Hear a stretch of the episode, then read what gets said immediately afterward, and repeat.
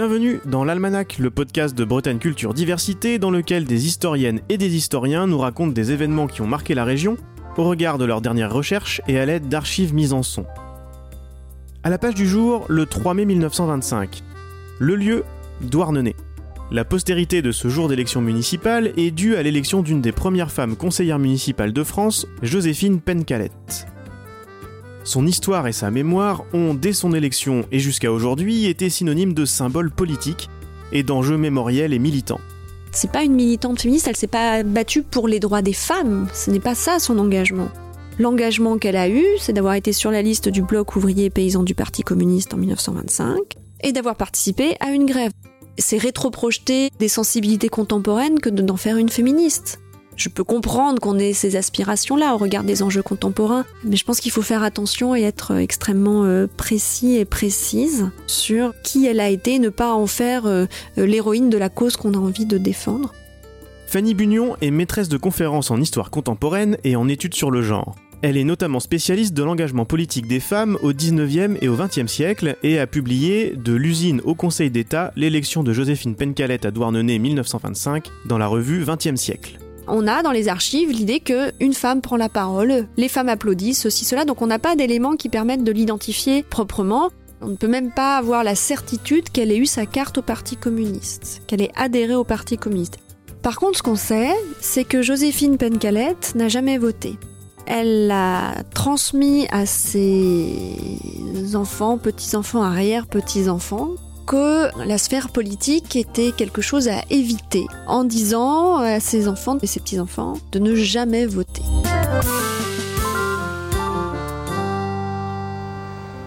Le contexte peut expliquer à la fois la naissance du mythe et la désillusion de Joséphine Pencalette pour le monde politique. Vous allez nous aider à y voir un peu plus clair, de prime abord, ce qui semble faire événement lors de cette élection du 3 mai 1925. Plutôt que l'arrivée au conseil municipal de Joséphine Pencalette, c'est avant tout la victoire des communistes, comme le proclame fièrement le quotidien L'Humanité le 6. Les élections à Douarnenez ont été pittoresques et émouvantes. Les marins étaient en mer à pêcher. Réactionnaires, patrons et socialistes espéraient qu'ils seraient retenus par le calme. On les guettait sur la jetée. Aussitôt la barque amarrée, les marins, dans leur tenue de travail, montaient à la mairie et votaient. Un bateau fit 160 000 pour rentrer. La liste communiste passe tout entière, sauf une exception, par 1300 voix contre 700 au patronat fasciste et 400 au cartel. Le calme, qui a retenu en mer un certain nombre de bateaux, nous a bien fait perdre 200 voix. L'élection s'inscrit dans un contexte d'agitation et de conflictualité sociopolitique, pourrait-on dire, qui est marqué depuis l'automne par à la fois un conflit social dans les conserveries de la, ville, et puis aussi par un rat de fer avec l'administration d'État. Donc on est dans un environnement assez euh, agité et c'est l'un des grands artisans de cette agitation qui revient triomphalement comme tête de liste du côté du Parti communiste, l'ancien maire Daniel Leflanchec, élu puis révoqué en 1924. Daniel Leflanchec qui est un personnage pour le moins haut en couleur. Euh, d'abord c'est le premier maire communiste élu en France et il a été assez vite euh, en conflit ouvert avec la préfecture pour être dans une logique de défiance à l'égard de l'État et de ses institutions, en premier lieu de la police et du ministère de l'Intérieur. Il est forain, il est tatoué, il a un moro vache euh, sur les mains. Enfin bon, donc effectivement, c'est pas exactement la tête de l'emploi qu'on attend d'un premier magistrat d'une commune, fut-il communiste pareil. Il est extrêmement populaire à Douarnenez. Il y a des slogans Nous voulons le Flanchec, nous voulons notre maire euh, scandent des manifestantes dans les rues de Douarnenez. Il est aussi extrêmement populaire parce qu'il a réchappé euh, à un attentat euh, au début du mois de janvier 1925 qui a marqué en fait la fin de la grève. Il a été visé par un tir d'arme à feu qu'il a blessé à la gorge, dont il a assez miraculeusement réchappé. Il se murmure euh, assez rapidement euh, que le coup a été fait par euh, des briseurs de grève recrutés par les usiniers. Alors vous évoquez la grève de 1924 et 1925, elle est primordiale pour comprendre le 3 mai 25 et découle directement de l'évolution de la ville de Douarnenez dans les décennies qui précèdent. Oui, Douarnenez c'est une ville champignon au sens où elle a poussé comme un champignon dans la deuxième moitié du 19e siècle et, dont le développement démographique et économique est entièrement lié à l'industrie de la conserve. Dans les années 1920, Douarnenez compte une vingtaine de conserveries de tailles euh, différentes et qui ont la particularité, euh, à la différence d'autres euh, industries agroalimentaires peut-être, eh bien d'être marquées par ce qu'on appelle une forte division sexuelle du travail qui est liée à l'économie de la pêche. Les hommes sont en mer pour pêcher et les femmes sont à l'usine pour mettre en boîte le produit de la pêche, si je, si je schématise à l'extrême. Donc on est dans une configuration par ailleurs où la participation des femmes à l'économie industrielle est importante, les femmes ont toujours travaillé, hein. euh, j'insiste sur ce, cette dimension-là. Parfois, on entend dire oui, les femmes en France auraient commencé à travailler au moment de la Première Guerre mondiale. C'est complètement faux. Les femmes ont toujours travaillé, simplement, leur travail n'a pas toujours eu les mêmes formes que celui des hommes. Dans le cas des conserveries, là par contre, on est plutôt sur une activité euh, euh, salariée, industrielle, qui se passe à l'extérieur du foyer, qui est collective, et donc où on a ces femmes, ces femmes d'usine, en quelque sorte, qu'on va désigner sous le titre de peine sardine en référence à la coiffe qu'elles portent. Et donc on a ces, cette main-d'œuvre féminine industrielle qui est spécifique aux conserveries, quand dans d'autres territoires, l'industrie est plutôt masculine. Spécificité d'autant plus renforcée par la division du travail que vous nous avez expliqué. Si les hommes sont en mer, j'imagine qu'ils sont absents une bonne partie de l'année de fait, on est vraiment dans une configuration particulière et dans des conditions de travail qui sont extrêmement difficiles parce que la particularité de, ces conserveries de poissons, c'est de traiter une matière première extrêmement fragile, qui implique donc de la traiter dès qu'elle est débarquée. On va pas laisser le poisson attendre 20 heures sur le port. Donc il faut tout de suite venir quand les bateaux reviennent. Donc ça veut dire que la main-d'œuvre de ces conserveries, elle est aussi sur des horaires complètement éclatés, complètement atomisés en fonction des horaires de retour des bateaux. Et sur le port de Douarnenez, on voit encore, il en reste encore quelques-unes, eh bien des sirènes qui étaient installées dans les rues et qui servait à appeler en quelque sorte les ouvrières euh, pour leur dire de venir embaucher parce que la matière première arrivait, les bateaux étaient de retour. Et les horaires éclatés ne sont pas les seules difficultés pour les sardinières. Comment peut-on s'imaginer leurs conditions de travail? On travaille beaucoup debout, il fait froid, ça sent une odeur assez, assez forte. Les journées sont à rallonge puisque on arrête de travailler une fois que le travail est fini. Et puis on est sur un travail qui est extrêmement mal payé et que font des enfants euh, dès l'adolescence. On a des petites filles d'une dizaine d'années qui travaillent dans ces usines. Donc on est euh, dans un environnement euh, de travail difficile et qui a été marqué à plusieurs reprises par des conflits sociaux, des grèves. Il y en a eu une importante en 1905, par exemple, qui faisait suite aussi à une crise de la sardine, de raréfaction du poisson. C'est pas le cas en 1924. On est sur une revendication autour de la revalorisation du salaire horaire notamment pour les ouvrières. La grève est dure, elle s'étend sur 45 jours, et de fait, les sardinières sont en première ligne. Chaque matin, au lever de l'aurore, voyez passer ces pauvres ouvriers. La grève, effectivement, elle est menée par des femmes, les hommes en solidarité plus ou moins contraintes, hein. ça, peut varier selon les, selon les cas, mais euh, ont arrêté d'aller pêcher, les bateaux restent à quai, qu'on a une économie qui est entièrement paralysée. Les grévistes vont s'organiser et elles vont aussi être organisées et lorsque Joséphine Pencalette va être euh, élue, elle va être élue en même temps qu'une personnalité extérieure à la commune dont l'élection euh, sera annulée en même temps qu'elle par ailleurs, qui est Charles Tillon. Charles Tillon, c'est une personnalité euh, euh, importante de l'histoire politique et sociale euh, bretonne et française, même au sens large. Il est envoyé fin 24 à Douarnenez par la CGTU, qui est une, un syndicat socialiste de gauche avec une, des velléités plutôt révolutionnaires, et il est envoyé à Douarnenez pour organiser la grève. Il le fait avec les ouvrières, avec un comité de grève, avec aussi une autre figure importante des mouvements euh, socialistes et, communistes, qui est Lucie Colliard, qui est elle aussi une figure euh, importante, une figure féminine identifiée dans cette période.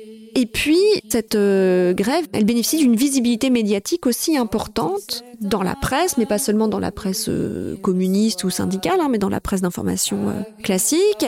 La grève qui revêtait au début un caractère purement professionnel s'est aggravé ces jours derniers. Une usine a déjà fermé, le maire communiste, le citoyen Le Flanchec, aidé par plusieurs leaders parisiens et régionaux du communisme, a fait maintes conférences dans lesquelles il excitait les ouvriers à la résistance la plus ferme. Les réunions de grévistes se sont vite transformées en meetings communistes et chaque jour des manifestations bruyantes agitaient la ville. Elle fait l'objet de débats à l'Assemblée nationale. Il y a euh, des collectes financières qui sont organisées jusque dans l'enceinte de l'Assemblée euh, nationale. Le ministre de l'Intérieur fait observer que M. Cachin mêle deux questions. Il déclare que le gouvernement n'interviendra jamais pour gêner le droit des travailleurs à faire valoir leurs revendications au point de vue économique et qu'au contraire, il s'emploie et s'emploiera à la conciliation. La question posée ici, dit-il, vise l'attitude du maire. Monsieur Cachin a édulcoré ici, pour les besoins de la cause, le récit le plus violent de l'incident qu'il a fait ailleurs. Donc on est sur une grève qui est mise sur le devant de la scène alors qu'elle concerne un territoire pour le moins périphérique du pouvoir central français euh, sur le plan politique. Donc c'est quelque chose d'éminemment euh, singulier. En parallèle, le Parti communiste français semble encourager le suffrage féminin. Dans quelle mesure? Alors, le Parti communiste reçoit une consigne de la part du secrétariat féminin de Moscou qui est de présenter des femmes aux élections, même lorsque le droit ne l'autorise pas. Cette consigne de Moscou, elle est débattue au sein du comité central du Parti communiste dans lequel ne siège qu'une femme, Marthe Bigot, et qui appuie au motif de la dimension voilà, révolutionnaire d'émancipation, d'égalité, des valeurs prônées par euh, le jeune Parti communiste. Ses homologues du comité central ne sont dans leur ensemble pas très favorables à cette disposition au motif qu'on entend classiquement chez les opposants au suffrage des femmes et à la participation politique des femmes dans les partis et dans les instances de représentation. Les femmes seraient du côté de l'Église et du côté euh, du camp conservateur, donc contraire à l'intérêt d'émancipation sociale. On est encore dans cette approche-là. Argument à double tranchant d'ailleurs, puisqu'il peut être repris de façon favorable, ici par le congrès régional breton du parti. Les candidatures femmes attirent dans l'arène politique le prolétariat féminin et par conséquent fait faire un pas en avant à la classe ouvrière vers la révolution.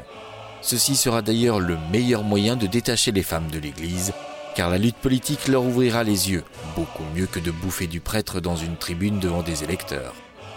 C'est présenté comme, pour ceux qui ne sont pas contre, mais comme une question secondaire, en disant, je cite les archives du comité central, que les masses ne sont pas prêtes c'est quelque chose de trop subversif. Donc ça donne lieu à toute une série de discussions, mais comme c'est une consigne de Moscou, eh bien ça ne se discute pas, il faut l'appliquer. Donc Moscou dit vous devez présenter des femmes. Moscou dit pas vous devez présenter une femme hein, sur une liste. Ce qui va se passer dans la plupart des cas, c'est qu'on va mettre une seule femme parce que bon, on est obligé, euh, voilà, même si bon, on n'a pas envie, mais les consignes de Moscou ne se discutent pas. Il y avait eu des tentatives infructueuses de candidature féminine. On rappelle qu'en 1925, les femmes ne sont non seulement pas éligibles, mais elles n'ont même pas le droit de vote. Et le Parti communiste, pourtant dans une confrontation forte avec les institutions, va se servir d'une brèche dans les règles de l'élection municipale pour arriver à ses fins. Le code électoral de 1884 prévoit que pour les élections municipales, la préfecture vérifie après le scrutin l'éligibilité des élus, et non pas en amont. Et c'est cette brèche dans le code électoral qui va permettre au Parti communiste de présenter des femmes sur ses listes, de les faire déclarer élues, le cas échéant, avant qu'ensuite la préfecture n'intervienne pour faire euh, annuler ces élections. Mais donc il y a cette brèche, et le Parti communiste le sait très bien, puisque le Parti communiste édite des brochures qu'il envoie dans toutes ses fédérations auprès de ses adhérents, en expliquant la marche à suivre, en, faisant les références euh, aux articles du code électoral qui permettent justement de présenter des femmes et qui empêchent les préfectures de refuser ces candidatures. Douarnenez est donc devenu une vitrine pour le Parti communiste naissant en quelques mois, il était alors évident qu'une femme soit présente sur la liste du bloc ouvrier paysan, et dans la suite de l'article du 6 mai, qu'on a déjà entendu tout à l'heure, on comprend bien cette importance pour la propagande du parti. Édouard Nenet, toujours à la pointe du combat social, a élu triomphalement une femme. C'est notre camarade, Joséphine Pencalet, veuve de guerre, ouvrière d'usine, qui fut dans les heures tragiques une des plus courageuses à la tête du mouvement de grève. Encore un beau symbole que cette élection de la sardinière de Douarnenez. Sauf qu'à en croire les archives, elle n'est a priori ni veuve de guerre, ni meneuse de la grande grève des peines sardines, et si elle est en effet élue, c'est loin d'être un triomphe. Que peuvent nous dire vos recherches de sa vie et de son implication dans la grève des mois précédents? Elle a une trajectoire qui est assez symptomatique euh, des femmes des milieux populaires bretons de la première moitié du XXe siècle, c'est-à-dire qu'elle a connu l'exode euh, rural euh, à Paris, en région parisienne, où elle est devenue domestique. Elle est veuve son mari décède après la Première Guerre mondiale, mais euh, contrairement à ce que l'humanité a, proclamé, elle n'est pas veuve de guerre. Son mari est décédé de la fièvre typhoïde, mais n'est pas lié directement à des combats euh, militaires et elle n'a pas le statut de veuve de guerre, qui est un statut à part. Donc elle est veuve, tout court. Elle a deux enfants, dont le plus jeune a une dizaine d'années à ce moment-là. Donc euh, une relative autonomie du côté de ses enfants. Je ne vais pas dire qu'elle est déchargée de famille, mais en tout cas, elle a une forme de disponibilité, en tout cas d'un quotidien notamment domestique, qui lui permet de participer à, la grève et ensuite de, s'engager. il est difficile d'approcher en tout cas exactement la manière dont elle a participé euh, à cette grève. Elle y participe comme d'autres. Elle ne figure pas sur les photographies du comité de grève qui sont conservées. Son nom n'apparaît pas dans les rapports de police, de surveillance de Douarnenez. Alors, le nom d'aucune femme en dehors de celui de Lucie Colliard n'apparaît. Les femmes apparaissent comme un groupe indiscriminé, alors que les hommes peuvent être explicitement euh, identifiés et nommés. Donc ça, c'est aussi un biais euh, des archives. Mais en tout cas, elle n'est pas enregistrée, même si euh, elle a pu être présentée à tort, mais je pense par fantasme et sympathie projetée, comme l'une des meneuses c'est une héroïne parmi les autres, c'est une des grandes anonymes de la révolution industrielle qui est sortie de l'anonymat à la faveur de cette grève et surtout de son élection. Et sait-on quelque chose à propos de sa motivation à rejoindre la liste communiste de Le Flanchet-Quétillon ce que dit Charles Tillon dans ses mémoires, c'est que seule une avenante veuve se dévoie pour jouer les suffragettes à l'anglaise effectivement, euh, on est dans ce que les politistes appellent les disponibilités euh, biographiques euh, de l'engagement, c'est-à-dire que donc elle est veuve, elle a 38 ans, elle a deux enfants qui ne sont plus des enfants en bas âge, elle vit seule et donc cette forme d'autonomie relative lui permet de s'investir. Alors la rumeur publique voudra chez ses détracteurs la présenter comme la maîtresse de Charles Tillon. Hein, donc l'engagement des femmes sous influence sentimentale est un grand classique qui permet de relativiser aussi leur, leur capacité d'agir politique. Je pense que c'est un petit peu risqué de s'avancer sur ce terrain-là. Je le disais, son élection est loin d'être triomphale. Là encore, il faut se plonger dans les chiffres et dans le code électoral de l'époque. Joséphine Pancat, elle figurait en quatrième position sur la liste de Daniel Leflanchec, présentée comme ouvrière d'usine. Et en termes de recueil de suffrages, elle arrive en 24e position à l'époque, il est possible de rayer des noms, de faire ce qu'on appelle du panachage sur ces élections-là. Donc euh, il y a effectivement le nom de Joséphine Pencalette qui a été rayé un certain nombre de fois. Alors on peut dire parce qu'on refuse de voter pour une femme, mais on peut dire aussi pour éviter l'annulation de l'élection. Enfin voilà, en tout cas, c'est un raz-de-marée pour le Parti communiste. Hein. Il remporte euh, au premier tour 24 euh, des 26 sièges à, pourvoir. Donc c'est un plébiscite pour le Parti communiste et notamment pour Daniel Leflanchec. Mais on peut s'interroger sur ce, ce décalage. Alors, il n'est pas spécifique à Douarnenez. Si je prends le cas de la ville de Bordeaux, qui pour le coup est loin d'être un fief d'implantation du Parti communiste, et ne l'a jamais été, c'est une femme qui est à la tête de la liste emmenée par le Parti communiste pour les élections municipales de 1925 aussi. Mais, nous disent les archives euh, de la préfecture, c'est elle qui recueillera le moins de voix de sa propre liste. Donc ça dit des choses aussi sur la sensibilité des électeurs, qui sont tous des hommes par ailleurs, hein, de ce que ça peut signifier de voter pour, euh, pour une femme.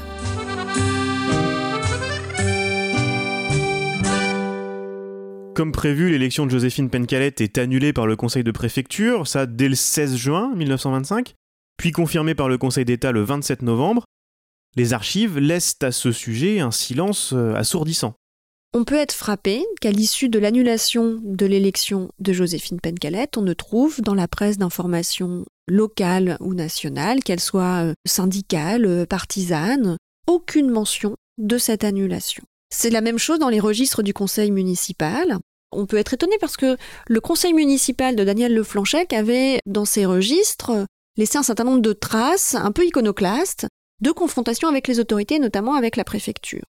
Lorsque l'élection de Joséphine Pencalette est annulée dans les registres du conseil municipal, il n'y a rien. C'est-à-dire que Joséphine Pencalette, euh, au départ, quand elle est élue, elle est présentée comme, comme élue, comme siégeant, et puis à un moment elle est absente, excusée, et puis à un moment elle n'est plus rien du tout mais sans que ne figure à aucun moment mention de l'annulation de son élection. Aucune trace. C'est le silence complet et ce n'est pas spécifique à elle. C'est-à-dire que l'annulation de la poignée d'autres femmes qui ont elles aussi été élues à ce scrutin de 1925, eh bien ça n'a donné lieu à aucune réaction. En tout cas, les archives ne nous donnent trace d'aucune réaction, même dans les dossiers de surveillance, il n'est pas question d'attroupement, de protestation, d'affiches ou de tracts qui auraient été euh, retrouvés. Joséphine Pencalette sort alors complètement de la vie politique, entre guillemets, mais elle va passer le reste de sa vie à Douarnenez, toujours fidèle à ses idées, mais pas forcément au PCF en tant que tel. Elle était veuve de cheminot, eh bien elle avait euh, une carte qui lui permettait de prendre le train gratuitement.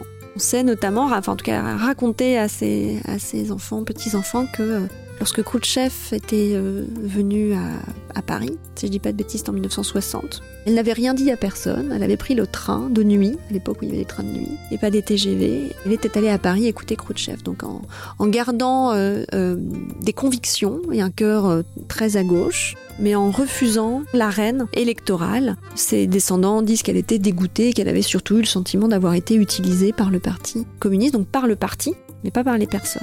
En restant donc une communiste de cœur. Il a fallu ensuite que Michel Mazéas, qui a été élu maire euh, communiste de Douarnenez en 1971, qui était lui aussi fils de Sardinière, enseignant, instituteur avec un goût prononcé pour l'histoire, et d'autres, hein, et le souci de travailler, de valoriser l'histoire locale, l'histoire sociale en particulier, et qui donc, en raison de l'ADN économique de Douarnenez, eh bien, est marqué par ses conserveries et par ses femmes, ses sardinières, eh bien, pour euh, la remettre euh, à l'honneur jusqu'à ce qu'aujourd'hui une rue porte son nom à Douarnenez, dans un des nouveaux quartiers qui ont été construits euh, en périphérie de la ville. L'Almanach est une série produite par Bretagne Culture Diversité, proposée et réalisée par Antoine Gouritin. Les archives de cet épisode ont été lues par Alexis Poulain et Dimitri Régnier. La musique originale est de Jeff Alluin. Retrouvez les références bibliographiques et sonores ainsi que les autres épisodes sur le site Bessedia et abonnez-vous dans votre application de podcast favorite pour ne pas rater les prochaines publications.